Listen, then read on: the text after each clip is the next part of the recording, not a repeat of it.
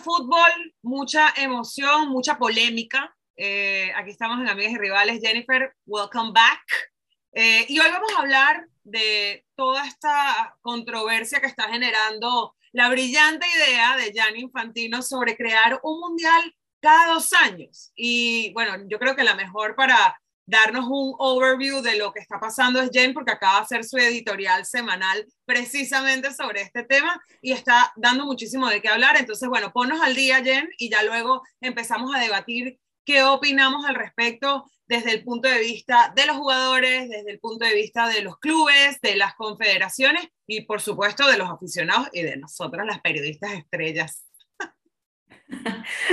¿Qué tal, Eugenia? Es un gusto volver a saludarte y sí, esta idea de Gianni Infantino, el presidente de la FIFA, de hacer este mundial cada dos años. ¿Por qué? Porque siente que no tiene la FIFA ya protagonismo en, un periodo muy largo, cada cuatro años, como siempre hemos vivido los, los mundiales. Y en realidad, o sea, lo que propone, y también hay, digo, lo voy, a, lo voy a decir de esta manera, lo que propone él, no son cada dos años, es hacer un mundial cada año, porque no podemos descuidar ni podemos voltear a otro lado, porque el femenino sería un año y el masculino sería al siguiente año. Entonces, o sea que cada, año habría un mundial. Cada año la FIFA va a celebrar un mundial, el femenino en año impar y el masculino en año par. Esa es la propuesta de Jan Infantino que por cierto ya envió a todas las confederaciones un, calendario, porque cuando salió la noticia, cuando él lo expuso, muchas confederaciones eh, no estuvieron de acuerdo, entonces les mandó un proyecto de lo que él está planteando con esta situación. Este calendario empezaría en el 2026 y, por ejemplo, uno de los puntos importantes que los, jugadores siempre están marcando es eh, los viajes que hacen, eh, y los equipos que no quieren ceder a los, a los jugadores para estas fechas FIFA, para toda la clasificación. Entonces, el, calendario reduciría esta sesión de jugadores de 50 días anuales a 30 días anuales. Los parones también se reducirían a dos, sería en octubre, la máxima, en la máximo tiempo de, de selecciones, que serían 28 días con 7 partidos, y los restantes serían en el mes de marzo. También en ese documento hay una comparativa de viajes como para animar a los, a los jugadores a que acepten esta propuesta, ¿no? Y hacer un comparativo, por ejemplo, con Leonel Messi, que desde el 2014 al 2018, en toda esta clasificación, él recorrió 324.569 kilómetros para poder eh, estar con la selección. Y esto, con el nuevo calendario, se reduciría a 157.348 kilómetros, tomando en cuenta si Lionel Messi fuera a jugar, que ya no lo creo, para el 2026 al 2030. O sea, es, un, es una reducción que, que, está planteando junto con Arsen Wenger, que es el que está eh, en esta comisión para también apoyar a los jugadores a que no se sientan eh, explotados, ¿no? En este sentido. Y también eh, este, esta modificación de calendarios arrojaría que en verano se jueguen todas las competiciones de las confederaciones y la clasificación, bueno, lo que ya habíamos dicho, en octubre y marzo, que octubre lo llamarían el mes de selecciones. No se jugaría nada más que selecciones para que los, los jugadores estén concentrados en esto y no haya problema con los demás clubes. Ya tienen este calendario todas las confederaciones. En diciembre se llamó, ya la FIFA llamó a la votación, allí se decidirá si sí o si no, y lo que decías, ¿no? Solamente hasta por ahora, eh, Conmebol y UEFA son los opuestos a que se haga este mundial cada dos años y Alexander Seferin, obviamente, que está viendo por la seguridad de su Eurocopa, bueno, un torneo de la UEFA, eh, planteó ya otra opción a la FIFA, que es una Nations League, pero global. Cada, años, cada cuatro años, pero en intervalo con la Copa del Mundo. O sea, eh, cada dos años entre entre mundiales. Entre mundiales, entre mundiales. Y de hecho, Seferín amenazó de no permitir que los jugadores de UEFA fuesen al mundial. Entonces dijo, imagínate lo que sería un mundial sin los jugadores que juegan en la UEFA, o sea, no permitir que los clubes de la UEFA cedan a sus jugadores. Yo creo que hay un poco de, de, contraste en la visión y en la perspectiva que tenemos o la idea que tenemos de esto, porque por un lado, la, la primera impresión es que esto va a saturar aún más el calendario de, fútbol, pero la propuesta es desaturarlo, efectivamente. Em, tanto UEFA como Conmebol obviamente van a velar por sus torneos regionales, Copa América y Eurocopa, que ya de por sí yo creo que este año lo vimos bastante saturado al tener Copa Oro de la CONCACAF, Copa América de la Conmebol y la Eurocopa básicamente simultáneo. Entonces tuvimos un verano que de cierta forma fue muy emocionante al tener el verano europeo para todos los que, los que están y sobre todo saliendo del COVID, creo que fue, eh, convino mucho. Eh, pero por otro lado, al, al aficionado o, o al periodista que quiere ir a cubrir los tres torneos, se le hace literalmente imposible. Eh, yo creo que tanto tú como yo hemos tenido la posibilidad de cubrir en diferentes años tanto la Euro como la, la Copa Oro de la CONCACAF y la Copa América de Conmebol. Y este año, o sea, yo por lo menos no pude ir a la, a la Copa América. Uno, bueno, obviamente de todo el tema de la Copa América con las restricciones de COVID, el cambio de, de sede terminó siendo en Brasil y eso limitó muchísimo el acceso, pero también se empataba con otros compromisos profesionales eh, como el caso de la Copa Oro, que, en el que sí estuvimos. Entonces, por, de, por un lado, creo que en papel es muy fácil decir que esto se, se desatura el calendario y los kilómetros, porque una cosa es que a nivel de kilómetros de viaje, de viajen menos, y otra cosa es la cantidad de compromiso, porque al final del día le estás exigiendo al jugador a pasar dos veces al año otro mes fuera de sus casas. Pero bueno, vamos a hablar ahora de lo que esto representa precisamente para los jugadores. Si tomamos en consideración eh, el nuevo planteamiento de Infantino, eh, desatura por un lado los viajes, los kilómetros de viajes, pero por otro lado les exige más a nivel personal también, ¿no? Sí, mira, eh, lo que estabas explicando justo lo que nos pasó este año, ¿no? también venía a raíz de lo que pasó con la pandemia, que todos los calendarios eh, se tenían que jugar sí o sí porque tuvimos Juegos Olímpicos, Copa Oro, Copa América, estaba em, también la Champions, eh, o sea, todo se empezó a aplastar en, cuestión de días, ¿no? De, tenemos que sacar todo esto, el calendario se saturó hasta para los espectadores, estaba saturado el calendario. Claro, y, y lo que decías, bueno, claro, o sea, obviamente los espectadores van a querer presenciar, o bien, respecto a su interés, lo que más, lo que más quieran. Ahora, este año sí fue un poco entre vacunas, eh, restricciones y demás que, que, se tenía que hacer a nivel global, pues no había la facilidad de movilidad, pero estamos pensando que a partir de ya el año 26 tener una normalidad eh, como se debe. exacto. Empezaría con el Mundial de Estados Unidos, México y Canadá. Exacto, entonces es ese, de por sí ahora, como vemos el calendario que está adaptándose para poder celebrar un mundial en Qatar en, en noviembre, o sea, estos calendarios se están reduciendo, lo estamos viendo ahora que incluso, o sea, ya ni los futbolistas, los propios periodistas, o sea, vamos tres días, tres días, tres días de partido y, y, apenas estás terminando de hablar de uno cuando ya tienes el otro encima. Y, Literal.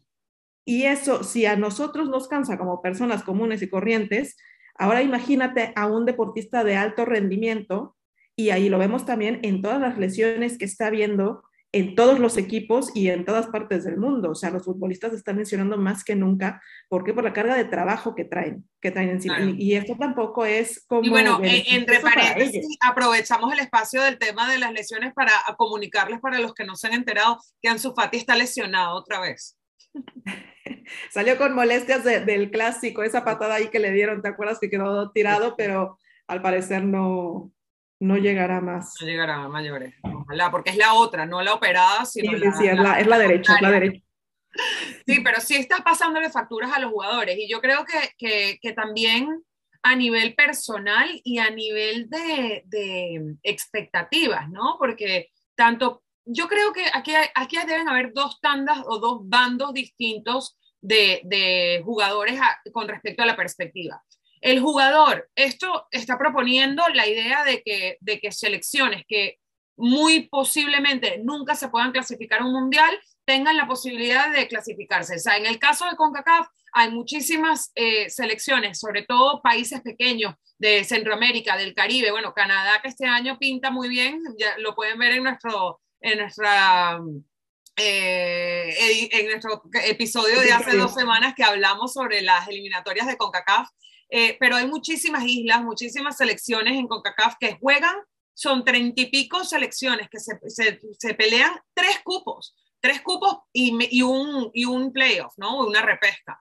Pero son, o sea, es, del, es menos del 10% que tiene la, la posibilidad de clasificarse para un mundial. Y en este caso sí daría, habría la opción de no solamente el, el, el caché o el estatus o, o, la satisfacción que te da como jugador llegar a un mundial, sino también el beneficio económico que representa esto para, para las federaciones y para el desarrollo del fútbol en estos países un poco más pequeños y con menos posibilidades de, de, tener patrocinadores grandes, de tener ingresos a través del fútbol, de tener el ingreso que representa clasificarse para un mundial. Y eh, creo que está muy, muy bien explicado, si, si, si lo ven, lo que representaría la ganancia no solamente para los que se clasifiquen, sino también para los que lleguen a octavos y a cuartos de final. Creo que el que llega a, cuartos de final, eh, eh, ingresaría como 70 millones, que es el equivalente al, costo de, de, Valdebebas, de la ciudad deportiva del Real Madrid, cosa que las federaciones pequeñas es imposible. Y para los jugadores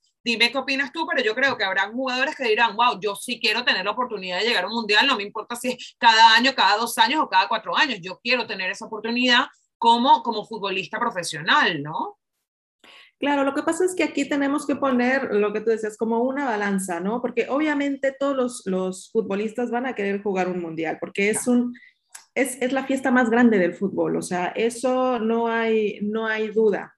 Estas elecciones hay, más oportunidad para este tipo de selecciones que tú estás hablando de poderse clasificar, o sea, abre un cubo para 48 selecciones, que eso ya es una, una cosa para votar a favor, ¿no? Para este tipo de, confederaciones claro. que arrastran un montón de, de, equipos que no han participado nunca en un mundial o que no se imaginan participar en un mundial. No, y lo que representa económicamente para el desarrollo de esos países claro, en comparativa con, con, los otros jugadores, por ejemplo, con los europeos, que tienen tantos partidos a, disputar porque tienen muchísimo más competiciones, porque los clubes tienen acuerdos para jugar partidos, llámese celebración Maradona aniversario en Arabia Saudita, ¿sabes? O sea, hay... hay los compromisos que, que, que, hay y los compromisos que se inventan. Exacto, o sea, hay, hay partidos que ellos no se dan abasto, mientras que selecciones de CONCACAF igual juegan una vez al año, ¿sabes? O sea, o nada más la clasificación. Entonces, es como compensar, compensar un poco lo que está pasando, ¿no? Porque a nivel mundial, que esto es una fiesta mundial, pues sí hay un desequilibrio total en, en, en, en los, en los compromisos de, que puede afrontar un jugador y otro. Claro, Ahora, yo creo que esto pone un poco en juego eh, el tema de la expectativa y el tema de lo que representa el mundial hoy, porque claro, todos los jugadores quieren llegar a disputar un mundial, todas las aficiones quieren llegar a disputar un mundial, o sea, a ver a su selección jugar un mundial, ir a verlo. Sin embargo, creo que la clave, y vamos a hablar de esto eh, en, el próximo segmento, es eh, que al, al hacerlo tan seguido, tan continuo, pierde un poco esa emoción y esa, y esa importancia de verlo solamente cada cuatro años y precisamente lo difícil que es clasificarse. Es lo que hace que sea el máximo eh, torneo deportivo que genera más emociones, que genera más movimiento, que genera más viajes, porque incluso para las aficiones, o sea, ya, ya hablamos desde el punto de vista de confederaciones, de clubes, de lo que puede representar para los jugadores. Pero, ¿qué puede representar este nuevo formato de, de mundiales cada año eh, incluyendo el, el, mundial masculino y femenino, para, para las aficiones que, que, dice, bueno, yo ahorro cuatro años para ir a ver, para ir al mundial, cada mundial. Cada dos años se complica un poco más, más la situación, ¿no? Ahorrar para, para hacer un viaje que muchas veces es muy lejos, que los hoteles son carísimos en esa época, que incluso los viajes, los vuelos suben muchísimo de precio, que, que, que involucra un ahorro y un gasto y un sacrificio por parte del aficionado que, que quiere ir a verlo. Entonces, cada dos años yo creo que perdería un poco la, la, la emoción y la importancia, la relevancia ¿no? de, lo que, de lo que significa tener este, este torneo cuatro años. ¿Tú cómo lo ves? Sí, yo creo que lo Como mexicana, además, porque los mexicanos son los que más van a los mundiales. Lo bonito de los mundiales es eso, ¿no? O sea, que son competiciones que la espera que tienen genera muchísimo más interés, ¿no? Y también es eso de, de ir viendo cómo, cómo, tu selección, claro, cómo tu selección se va renovando, cómo va buscando el, ese pase, eh, quiénes son los mejores, los más adecuados para ir. Eh, claro, y de repente vemos que, que si se juega cada eh, dos años, o sea, muchas veces, y fue lo que pasó en algunas ocasiones con la Copa América, que después la dejamos de jugar, era que se mandaba a la selección menor, porque claro, se tenía que jugar Copa Oro para poderse clasificar a, confederaciones. entonces se empieza a restar como importancia la magia. o peso Exacto a, ciertos torneos, no porque, se le, no, porque sean menores, sino porque no hay capacidad para cubrir todos los, todos los torneos que hay en, en, cuestión jugadores, ¿no? O sea, sea una lesión, sea que el club no lo prestó, sea que, ¿sabes? O sea, que Igual pasó ahora con, con, la selección mayor, se tuvo que dividir en dos para ir a Juegos Olímpicos y para ir a Copa Oro. Para, como pasó también, como ha pasado exacto con Copa Oro. Se empiezan a hacer unos híbridos para poder cubrir todos los, todos los torneos, todas las, todas las fechas que se tienen que cubrir y ahí yo creo que eh, podríamos poner el pero también lo que te decía, o sea, vivir esta fiesta, yo creo que lo bonito era vivirla cada cuatro años, no es algo que lo ves siempre. No, Mira, hay un dicho que dice que las mejores cosas de la vida se hacen esperar. Y yo creo que esa espera es lo que da, le da la magia, tanto para los jugadores como para las aficiones y, y, y el reto, ¿no? Que, que, significa ya abrir la posibilidad, ya se amplió el cupo de, de los mundiales a 48 selecciones ampliar aún más la posibilidad resta un poco eh, la importancia que se le da a este torneo, incluso no sé si afecte también a nivel de económico y de patrocinio, ¿no? Sí, mira, por ejemplo, eh, México es una de lo que decías, habla de México, claro, México es una de las aficiones que cuando llega el Mundial, o sea, empeña hasta la casa. Exacto. Y, y se va y entonces ahorra. Terminan con los novios, con las novias para poder seguir y se puede, se puede ver en, en, cuestión patrocinador de camiseta, o sea, se venden todas y se les, se les acaban los stocks. O sea, y es México, que es como de cuando hemos ganado un mundial, ¿sabes? Y aún así, el aficionado mexicano es súper apasionado para apoyar a la selección en el mundial. O sea, más que en cualquier otro torneo, torneo. en el mundial. Entonces, económicamente tampoco es que estemos ahora en una situación para decir, yo cada año empeño el coche, la casa, o sea, no, eso, eso va a restar un poco eh, que estemos ahí, pero futbolísticamente, por ejemplo, lo podemos decir, ¿eh? o sea, que, que, la federación esté de acuerdo con jugar cada dos años, claro, porque futbolísticamente a México le ayudaría muchísimo tener partidos de esa importancia, de esa categoría, de enfrentarnos a, selecciones europeas, a selecciones de cualquier otra parte del mundo, para empezar a, volver a, subir nuestra, nuestro nivel futbolístico, porque eso es lo que requerimos. Requerimos eh, partidos de ese nivel y más constantemente para que se haga como un,